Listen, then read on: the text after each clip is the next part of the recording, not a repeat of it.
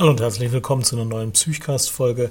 Diesmal wieder mit Alex und mir. Und wir reden dieses Mal über die Erwerbsunfähigkeit, die Erwerbsunfähigkeitsrente und unsere Top-Mythen, die Patienten, Behandler und Gutachter immer wieder im Kopf haben und die wir hier aus der Welt räumen. Viel Spaß dabei. Psychcast.de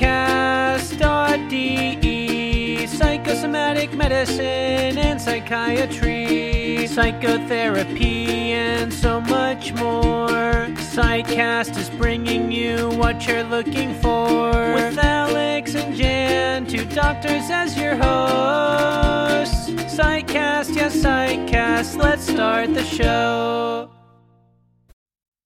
Willkommen zurück zum Psychcast und zwar in eurer Traumbesetzung mit Alex und Jan. Hallo und herzlich willkommen. Hi Alex. Ja, hi Jan. Hallo zu Hause. Herzlich willkommen an den Empfangsgeräten. Wir freuen uns, dass wir heute einen Podcast aufnehmen. Und als Thema haben wir uns heute vorgenommen, Mythen rund um die Erwerbsfähigkeit oder Erwerbsunfähigkeit oder Begutachtung zur Erwerbsunfähigkeit.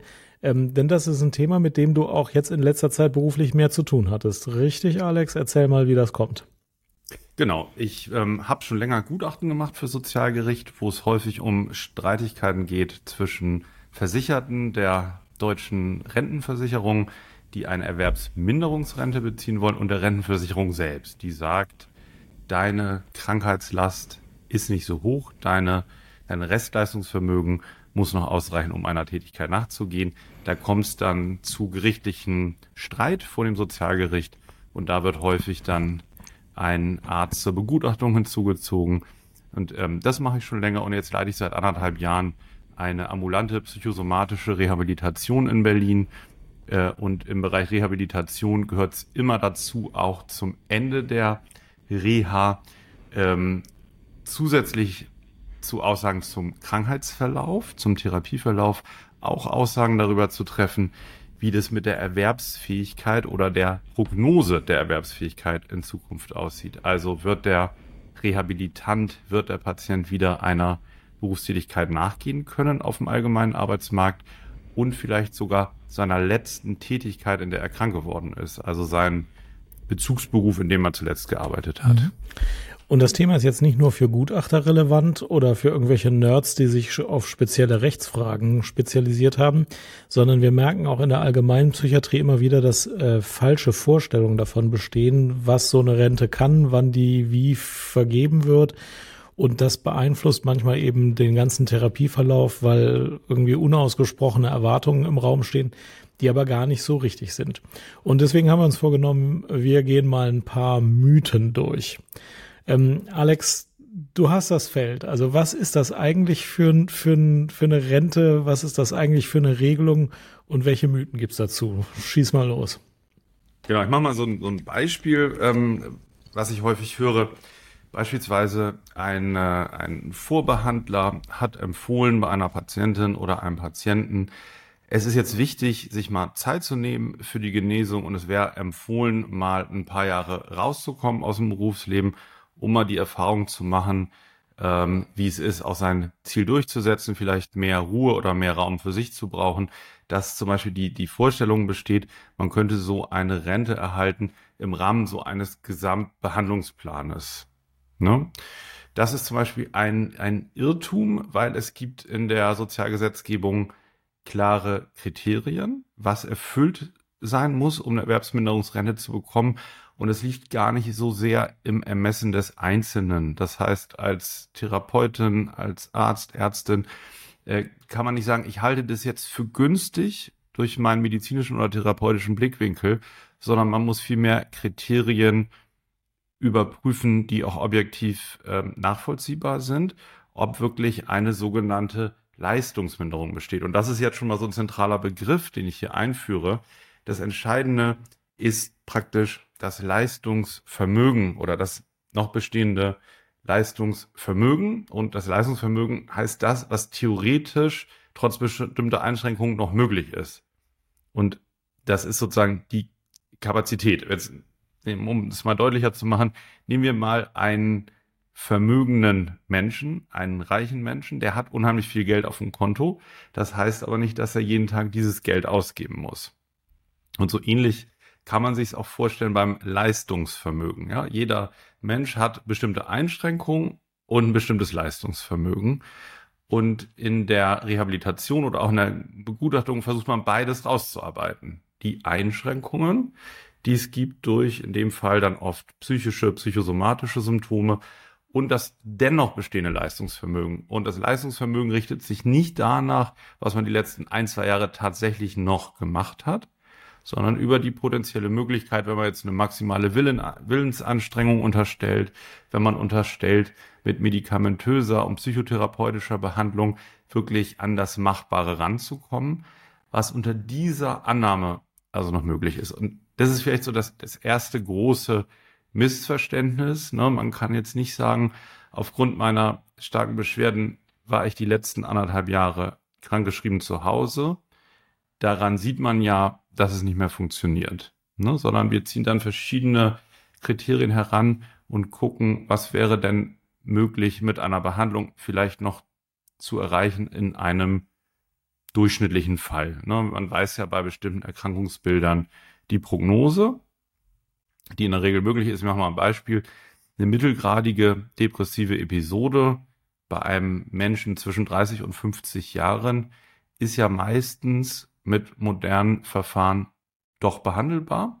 Wir gehen davon aus, auch bei einem längeren Verlauf, der geht häufig über Monate, aber die meisten Menschen kommen aus einer depressiven Episode mit Unterstützung wieder heraus. Mhm. Sie du hast jetzt fühlen aber trotzdem häufig sich so, ne, als wäre jetzt, das ist ja auch Teil der Symptomatik, wären sie in einem ausweglosen Tunnel. Und das müssen wir so ein bisschen dann voneinander trennen, was ihr Krankheitssymptom ist und was die tatsächliche Prognose ist. Mhm. Du hast mehrere äh, Stolpersteine angesprochen und ich will die nochmal herausarbeiten, die du jetzt schon genannt hast. Es kommen ja. noch mehr. Das eine ist, es interessiert überhaupt gar nicht, was die letzten zwei Jahre war. Es interessiert eigentlich nur, was die nächsten zwei Jahre sein kann oder noch längere Zeiträume. Ja. Also, dass ich sehr schwer krank war, wenn ich denn dann nun wieder genesen bin, ist wirklich kein Grund für eine Rente. Das muss man sich klar machen. Und den zweiten Punkt, den du auch schon angesprochen hast, ist, ähm, es geht gar nicht darum, ob das therapeutisch sinnvoll wäre, wenn ich mal nicht arbeiten würde. Es ist keine medizinische Behandlung, ähm, sondern es geht darum, ob ich etwas leisten kann für das ich, äh, also als Arbeit oder ob ich das nicht kann. Aber ob es mir gut tut oder nicht gut tut, das stellt sich als Frage auch nicht. Genau, das ist wirklich ein, ein ganz, ganz häufiges Missverständnis. Ähm, dazu nochmal, Jan, du hast mir beigebracht hier im Podcast, ähm, nicht zu viel mit Definition und so zu arbeiten, das finde ich auch total gut. Eine Sache mal, es gibt das klar definiert ne, in der Sozialgesetzgebung, vollerwerbsgemindert sind Versicherte, die wegen Krankheit oder Behinderung auf nicht absehbare Zeit außerstande sind, unter den üblichen Bedingungen des allgemeinen Arbeitsmarktes mindestens drei Stunden täglich erwerbstätig zu sein. Ne? Da sieht man schon, also man muss sozusagen auf nicht absehbare Zeit dauerhaft erkrankt und leistungsgemindert sein, dass man nicht mal mehr drei Stunden pro Tag etwas machen kann. Ähm, auf dem allgemeinen Arbeitsmarkt. Also hier waren jetzt ja drei neue Stolperstellen drin. Genau, genau. Auf dem allgemeinen Arbeitsmarkt, da fallen auch alle Psychiater ständig drüber, weil das nicht ja. richtig internalisiert ist. Erklär uns nochmal, was die Formulierung auf dem allgemeinen Arbeitsmarkt in dieser Definition heißt. Hm. Ja, das heißt tatsächlich irgendeine Arbeit, die es auf dem allgemeinen Arbeitsmarkt gibt, egal wie leicht oder anspruchslos sie ist, und egal wie schwer es auch ist, so eine Tätigkeit zu finden. Also es muss schon so sein, dass die theoretisch besteht. Also viele nehmen sich so als Gedankenstütze ein Hotel, dass man sich mal vorstellt, was für Jobs gibt's alles im Hotel. Es geht los bei der Rezeption, dann gibt's das Backoffice, dann gibt's das Reinigungspersonal für die Zimmer, es gibt vielleicht einen Konferencier, der vorne an der Tür steht, es gibt eine Wäscherei, es gibt ein Marketingbüro, ne? also so verschiedenste Dinge, eine Gärtnerei häufig. Und da kann man sich jetzt mal überlegen, ne, wenn eine hochkomplexe Arbeit Telefonist vielleicht nicht mehr möglich ist, weil die Stressresistenz abgenommen hat, ja, weil vielleicht eine ähm, Schwierigkeit in der Selbstbehauptung besteht. Das gibt's ja bei psychischen Erkrankungen. Ähm, dann kann man sich überlegen, wäre dann vielleicht etwas ähm, in, in einer Anlieferung im, im Feinlager möglich, wäre vielleicht irgendwie eine Gärtnerinnen-Tätigkeit möglich und so weiter. Und das ist sozusagen der nächste große Stolperstein. Der allgemeine Arbeitsmarkt ist ein sehr allgemeiner Begriff. Der beinhaltet ganz viele Tätigkeiten, die für viele auch, ich sag mal, unwürdig erstmal klingen. Ich sag mal, Kartenabreißer im Museum oder ähm, äh, Pförtner, ähm, Mitarbeiter in, in einem Hundefriseursalon, was weiß ich, ne? Also so leichte oder auch kreative Tätigkeiten, sehr spezielle Tätigkeiten. Und der Stolperstein ist der, dass sowohl Kollegen häufig denken, Patienten häufig meinen, es wäre nun die letzte sehr anspruchsvolle Tätigkeit mhm. über die gesetzliche Rentenversicherung abgedeckt. Ne? Das heißt, wenn ich meine komplexe Tätigkeit als Telefonistin in einer Anwaltskanzlei nicht mehr leisten kann, zum Beispiel aufgrund einer depressiven Erkrankung, dann wäre es ja nicht zumutbar, ähm, eine Pförtnertätigkeit auszuführen. Ne, und das kann man natürlich im individuellen einzelnen Fall auch nachvollziehen. Nur das ist nicht der Versicherungsumfang der gesetzlichen Rentenversicherung. Die versichert ihre Versicherten davor, so krank oder behindert zu sein, auf sozusagen ähm, nicht absehbare Zeit, dass sie dann die Rente bekommen, wenn sie eben gar nichts mehr machen können. Genau, an der Stelle. Fasst du das nochmal noch fasst du das nochmal zusammen, Jan. ja, ich will noch mal eine Einschränkung kurz sagen. Also das ist jetzt die gesetzliche mhm. Rentenversicherung und die mhm. Erwerbsunfähigkeitsberentung. Es gibt private Berufsunfähigkeitsversicherungen, die können in ihren Vertragsbedingungen auch stehen haben, wir versichern die letzte Tätigkeit. Also nur die Tätigkeit als Hotelmanager. Aber das genau. sind private das Zusatzversicherungen. Man, ja. Da kann es sein, wenn ich nicht mehr Hotelmanager sein kann, kriege ich die Rente. Aber das sind drei Prozent der Fälle. Die anderen 97 Prozent ja. sind die gesetzliche Rentenversicherung und die hier gefragte Erwerbsunfähigkeit oder Erwerbsminderung. Und die fragt auf dem allgemeinen Arbeitsmarkt. Und wenn ich als Hotelmanager nicht mehr arbeiten kann, aber noch in der Wäscherei arbeiten kann, dann kann ich eben noch arbeiten. Und wenn ich das ja. vier Stunden am Tag hinkriege, dann sind alle Fragen beantwortet. Nämlich, ja, ist ja noch mhm. arbeitsfähig. Mhm. Ähm Leistungsfähig, genau. Der, der, der, die Arbeitsfähigkeit, das ist noch ein anderer Stolperstein. Mhm. Den ähm, bringen wir vielleicht nochmal, also vielleicht noch eine kleine Ergänzung. In der gesetzlichen Rentenversicherung gab es früher auch eine Berufsunfähigkeitsversicherung. Ja, früher waren mhm. ähm, die einzelnen Tätigkeiten abgesichert und da gibt es ein Stichdatum, bis wo das gilt. Und ich jetzt lüge ich, mangels Vorbereitung, irgendwie ab 1.1.61 Geburtsjahrgänge haben die noch mit drin. Das können wir vielleicht am Ende der Sendung als kleinen Cliffhanger nochmal Schreibt mal in die Kommentare hier. Als genau, schreibt mal in die Kommentare. Ich habe das jetzt nicht genau im Kopf, aber das wissen auch die Betroffenen immer ganz genau, ja. dass sie dann in ihrer gesetzlichen Rentenversicherung diesen Baustein noch drin haben. Ja. Weil für diese Versicherten ist natürlich total wichtig, ne? ob sie ihren letzten, ihre letzte Tätigkeit noch ausüben können oder nicht. Vielleicht noch kurz zur Praxis, was wir jetzt mit Patientinnen und Patienten machen. Ähm, es ist natürlich so, wenn man einen hochqualifizierten Job hat, mit dem man bisher seinen Lebensunterhalt verdient hat und dann von einer schweren Erkrankung betroffen ist, versuchen wir natürlich möglichst alles, die Menschen zu unterstützen, praktisch das bisherige wieder zu machen. Ne? Du hattest eben Beispiel Hotelmanager, weil es natürlich schon für den Einzelnen ein Downgrade dann ist, sowohl finanziell als auch sozusagen von der ähm, Zufriedenheit mit der Tätigkeit ähm, sozusagen die, die, wenn sie deutlich einfachere Tätigkeiten machen, ja. Also es kann im Einzelfall natürlich sinnvoll sein, um sich selbst zu entlasten, aber für die meisten ist es doch dann erstrebenswert, durch therapeutische Unterstützung, ne, entsprechende Medikation, ähm, stationäre Behandlung, Rehabilitation, was es alles so gibt, also komplett ähm, sich daran zu bedienen, um möglichst wieder ähm, ihre bisherige Tätigkeit so leidensgerecht sozusagen hinzubekommen, dass sie danach kommen können. Das ist für die meisten der bessere Weg. Ja. So, jetzt wollten wir noch mal, ähm, jetzt wollten wir die andere Abbiegung gerade nehmen. Also ein Stolperstein sind noch die drei Stunden.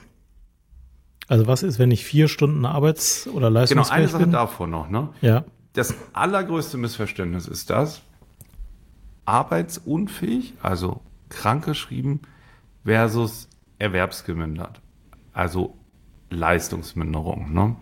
Vielleicht dazu noch mal ganz kurz. Ähm, krankgeschrieben, wenn man vom Arzt diesen gelben Schein kriegt, da ist er jetzt auch digital zu bekommen. Ne? Also Arbeitsunfähigkeit wird ausgestellt für den aktuellen, für die aktuelle konkrete Tätigkeit. Das heißt, wenn ich morgen früh mit Rückenschmerzen aufwache, kann ich vielleicht als Arzt arbeiten und mich irgendwie ein bisschen dynamischer bewegen. Und der ähm, Mitarbeiter auf der Baustelle, der schwer trägt, wird dann vielleicht krankgeschrieben. Der ist vielleicht arbeitsunfähig. Also das ist eine ganz individuelle Entscheidung für den konkreten Arbeitsplatz, die der niedergelassene Arzt trifft. Ne? Und ähm, beim Thema Leistungsminderung, beim Thema Leistungsminderung ist es eben eine, äh, eine Frage, eine hypothetische Frage, ne? was wir gesagt haben, auf den allgemeinen Arbeitsmarkt bezogen, beziehungsweise auf die auf die letzte oder auf die aktuelle Tätigkeit in der Prognose bezogen. Wir haben einen Prognosezeitraum von sechs Monaten. Das heißt, beispielsweise, wenn wir jetzt jemanden aus der psychosomatischen Rehabilitation entlassen, dann entweder sagen wir einmal, entlassen wir den jetzt arbeitsfähig oder, oder arbeitsunfähig. Das werdet ihr genauso machen in der Akutpsychiatrie. Ne? Man, man mhm. sagt eine Aussage, wird er jetzt morgen seine Arbeit aufsuchen oder wird er irgendwie zum Facharzt gehen und sich krank schreiben lassen? Das ist das eine. Das macht ihr auch. Entlasst auch eure Patienten entweder arbeitsfähig oder arbeitsunfähig, vermute ich. Ja, wir ja. schreiben es nicht unbedingt in den Entlassbrief, okay. aber die Frage stellt sich immer, aber wenn dann natürlich für den gegenwärtigen Arbeitsplatz. Genau, genau, ja. ja. Das machen, machen wir auch zum einen. Und bei uns kommen eben die, die Fragen hinzu. Und deswegen ist es immer so, so ein Dreiklang, also arbeitsfähig, arbeitsunfähig, ganz konkret auf den konkreten Arbeitsplatz.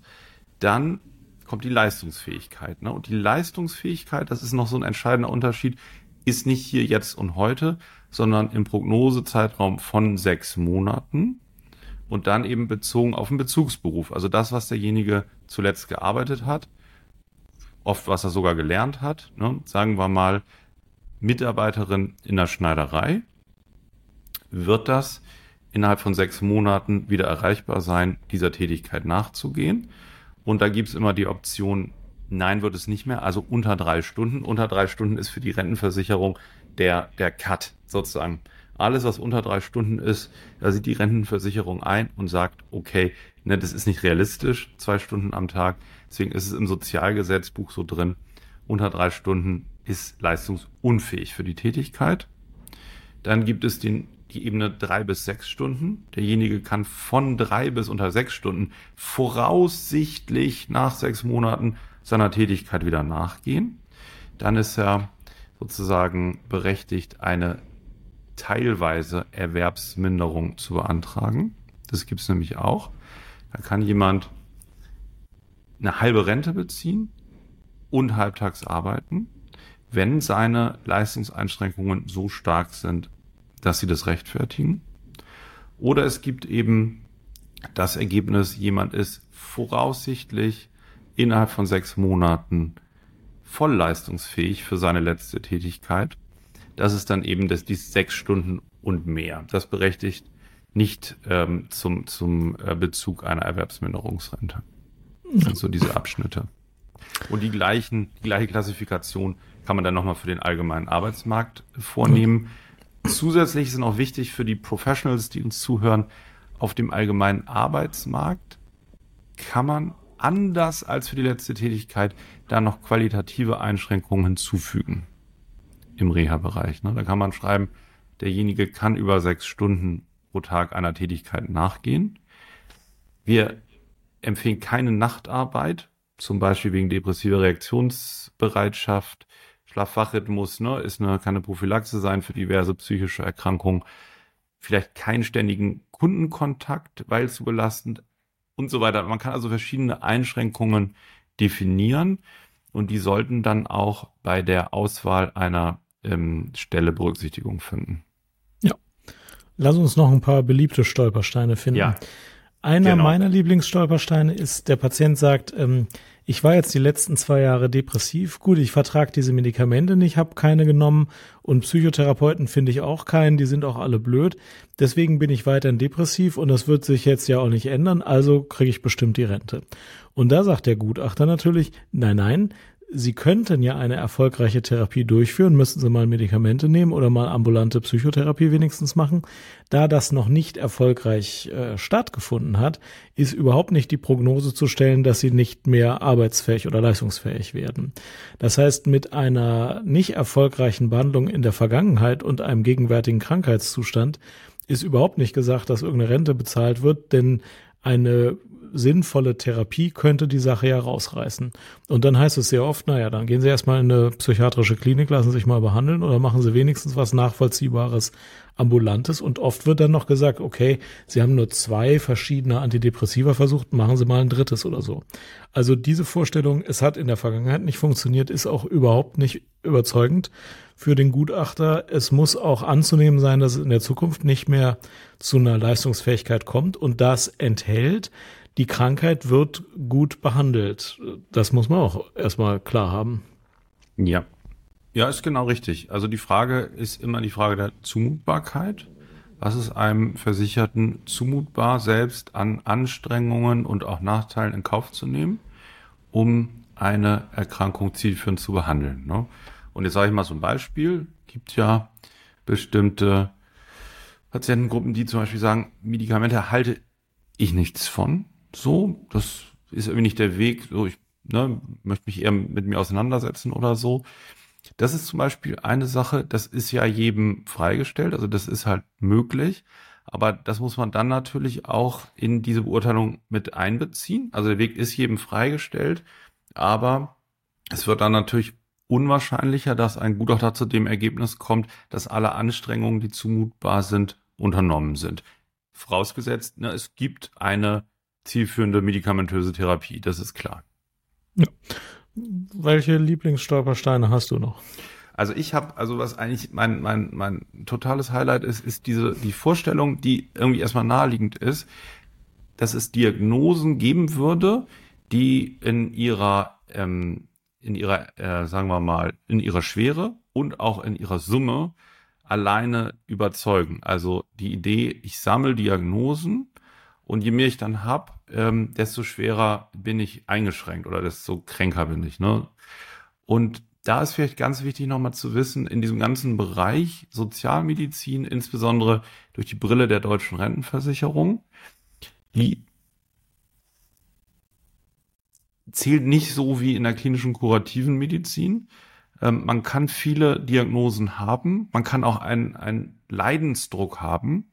Es gibt nie Rente für Leidensdruck, sondern es gibt die Rente für nachvollziehbare Leistungseinschränkungen. Ich mache mal so ein Beispiel. Also ähm, man kann ähm, relativ starken Leidensdruck subjektiv haben. Nehmen wir zum Beispiel ähm, eine Schmerzstörung.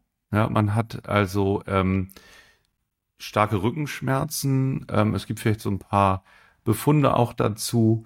Ähm, es ist vielleicht so, dass derjenige, machen wir so ein, so ein Beispiel, was wir häufig bei Schmerzstörungen haben, eine gewisse Intoleranz hat, auch gegen Körpersensationen, gegen Symptome, die sich auch erstmal durch Sport ähm, verstärken können. Kommen wir zu dem Ergebnis, Sportbelastung tut mir nicht gut, Wärme tut mir subjektiv gut, wenn ich, wenn ich Ruhe habe, geht es mir besser. Also so, so, so ein, sozusagen so ein Rückzug von den ganzen Aktivitäten, die, die eigentlich gut sind, dann erlebt derjenige ja, in dem Zustand kann er nicht arbeiten, weil er vielleicht viel mit liegen muss, viel Wärme braucht, viel Ruhe braucht und so weiter. Ne? Und da ist dann wirklich die Frage, ähm, diese Beschwerden, die ja dann teilweise sehr belastend sind, führen die eigentlich zu erkennbaren Leistungseinschränkungen. Und da gibt es, und ähm, das würde ich gerne unter dieser Folge mal verlinken. Da gibt es die ICF, die internationale Klassifikation von Funktionen, Funktionseinschränkungen, anders als die ICD. Die sammeln ja sozusagen, die ICD sammelt Symptome in einem Katalog und sagt dann, wenn diese Symptome erfüllt sind, haben wir die Diagnose. Und die ICF ist eben ein Katalog von möglichen Einschränkungen der verschiedensten Bereiche. Ne? Zum Beispiel Einschränkungen im Bereich kognitive Funktionen, ne? Konzentration, ähm, Fähigkeit, komplexe Zusammenhänge zu erfassen, die Durchhaltefähigkeit bei, bei hoher Konzentration. Ja, und da, da gibt's dann schon äh, Einschränkungen, die man erheben kann. Und da kommt es dann eben drauf an, der Bezugsberuf, die letzte Tätigkeit, ne, wie passt der mit den Einschränkungen zusammen und wie passt der allgemeine Arbeitsmarkt zusammen. Und da gibt's sozusagen ein Kondensat, das heißt Mini-ICF-App. Und das ist dieses, dieses ganze, der ganze Katalog von Einschränkungen auf, wie viel sind es? 13 Punkte kondensiert. Gibt zum Beispiel den Überbegriff Anpassung an Regeln und Routinen. Und da kann ich mit so ein paar Anker-Definitionen relativ gucken, kann jemand trotz seiner Einschränkungen noch Regeln und Routinen einhalten. Da sehen wir zum Beispiel in der Rehabilitation oft, dass das geht, wenn man also einen Tagesplan hat, verschiedenen Punkten, dass man noch zum Termin erscheinen kann, sich also austauschen kann, trotz einer starken subjektiven Schmerzsymptomatik. Und so zieht sich das denn durch. Ne? Kann ich meine Aufgaben noch strukturieren? Kann ich mein, mein Wissen und meine Kompetenzen anwenden? Wie ist es mit der Durchhaltefähigkeit bei komplexen Aufgaben? Selbstbehauptungsfähigkeit. Und dann sind es auch so Sachen wie Gruppenfähigkeit, Selbst, ähm, Selbstversorgung, Selbstpflege, die Mobilität und Verkehrsfähigkeit. Und da kann man relativ gut mit objektiven Definitionen gucken, was kann derjenige trotz seines Leidensdruckes noch. Und wenn man das wirklich mal systematisch an den Anker-Definitionen durchgeht, kriegt man auch mit demjenigen zusammen eigentlich so ein ganz gutes Bild, weil das Ziel ist ja nicht über die Betroffenen hinweg irgendwas zu entscheiden, äh, sondern ein möglichst realistisches Bild zu erzeugen. Also das ist das, was wir hier in der Reha die ganze Zeit ähm, verfolgen. Das ist ja nicht nur Gutachten, sondern das ist ja die Entwicklung eines gemeinsamen Bildes von der Zukunft. Und ähm, genau, und das ist auch für Betroffene eigentlich ganz hilfreich, zu ihrem subjektiven Leidensdruck ja, dieses andere Gerüst mal so aufzubauen. Was ist noch alles möglich und wo sind die, die wirklich sichtbaren Einschränkungen? Ja, also nochmal der Punkt, dass weder Leidensdruck noch die Anzahl der Diagnosen ausschlaggebend sind, sondern die Einschränkung der Leistungsfähigkeit. Ja. Ähm, und das ganz konkret.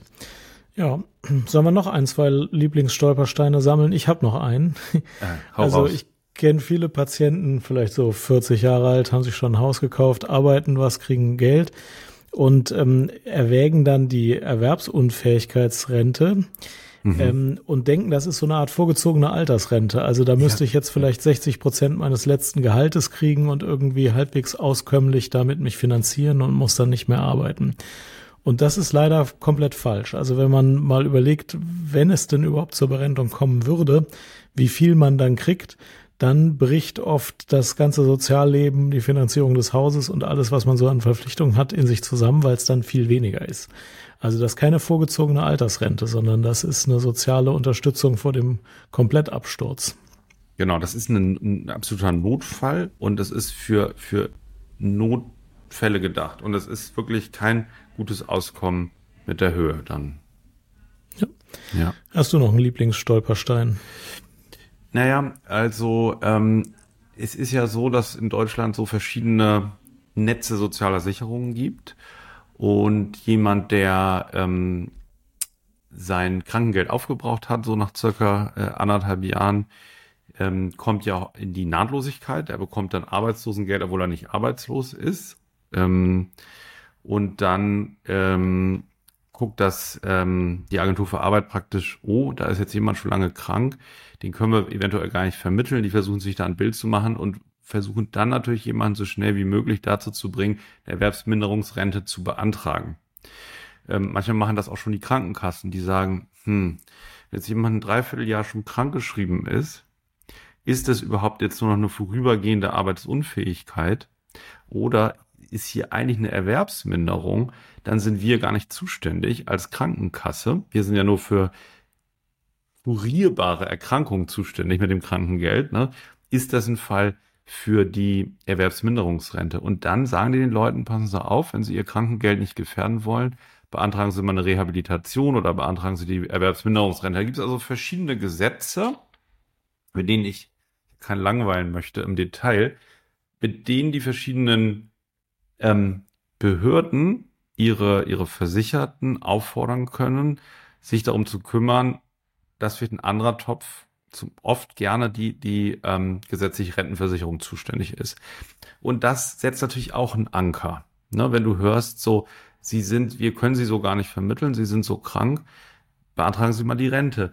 Also es ist absolut menschlich, sich dann da immer mehr reinzudenken und sich das natürlich vorzustellen. Nur, das ist ein bisschen das Schlimme. Das heißt nicht, dass wirklich eine Rente gerechtfertigt ist. Das ist eine, eine Aussage, die beruht darauf, natürlich die Kosten, das muss man schon sagen, in Frage zu stellen, die man die ganze Zeit zahlt. Das heißt, die Krankenkasse stellt in Frage, müssen wir hier Krankengeld zahlen? Und die Agentur für Arbeit stellt in Frage, müssen wir hier eigentlich Arbeitslosengeld zahlen? Und das Jobcenter fragt sich natürlich auch manchmal ähm, bei, bei ihren ähm, Kunden sozusagen, ist es jetzt wirklich was fürs Bürgergeld oder ist hier eine Erwerbsminderung? Ne? Und dann ja. setzen diesen Anker und die, die Leute gerade immer mehr in diesen Tunnel, dass nichts mehr geht. Das ist zum Beispiel ein totaler Stolperstein, wenn man jetzt meint, wenn man das gehört hat von einer dieser Behörden, wäre da was dran. Da ist die Enttäuschung dann natürlich groß, wenn man in der Reha dann ganz andere Dinge hört. Ja. Alex, hast du noch einen letzten Lieblingsmythos äh, zu diesem Thema? Mm. Ja, vielleicht noch eine Sache jetzt, ähm, weil ähm, das natürlich die, die ähm, Rehabilitanten, Rehabilitantinnen immer total beschäftigt. Wie geht die Reha nun aus? Ne? Und ähm, das möchte ich vielleicht einmal noch klarstellen. Wir schreiben ja einen ähm, Entlassungsbrief, wo dieses Profil dargestellt wird. Ne? Sowohl den therapeutischen Verlauf, die Vorerkrankung, als auch Aussagen zur Leistungsfähigkeit aus unserer Sicht, also aus Sicht des Reha-Teams und aus Sicht der Rehabilitanten, Rehabilitanten. Das kann ja abweichen voneinander. Ne?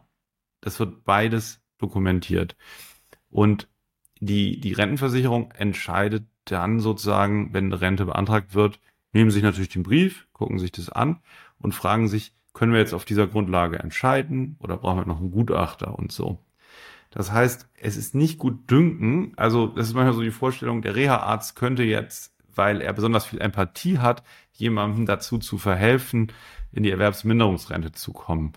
Und das ist so finde ich ganz wichtig, da zu trennen. Ne? Man kann viel Empathie haben und jemanden auch unterstützen, aber es, man, man kann da gar keine Kreuze setzen und Behauptungen aufstellen, die der Realität nicht standhalten, weil wenn die Begründung nicht schlüssig und plausibel ist, ja, dann, dann führt das für alle irgendwie in die Sackgasse, die nichts bringt. Also das vielleicht nochmal, ähm, ich glaube, das, ist, das System wird ja natürlich viel kritisiert, dass man jetzt sagt, naja, wie kann denn ein anderer hier irgendwie mitentscheiden oder mit darlegen, wie es mir dann eigentlich geht.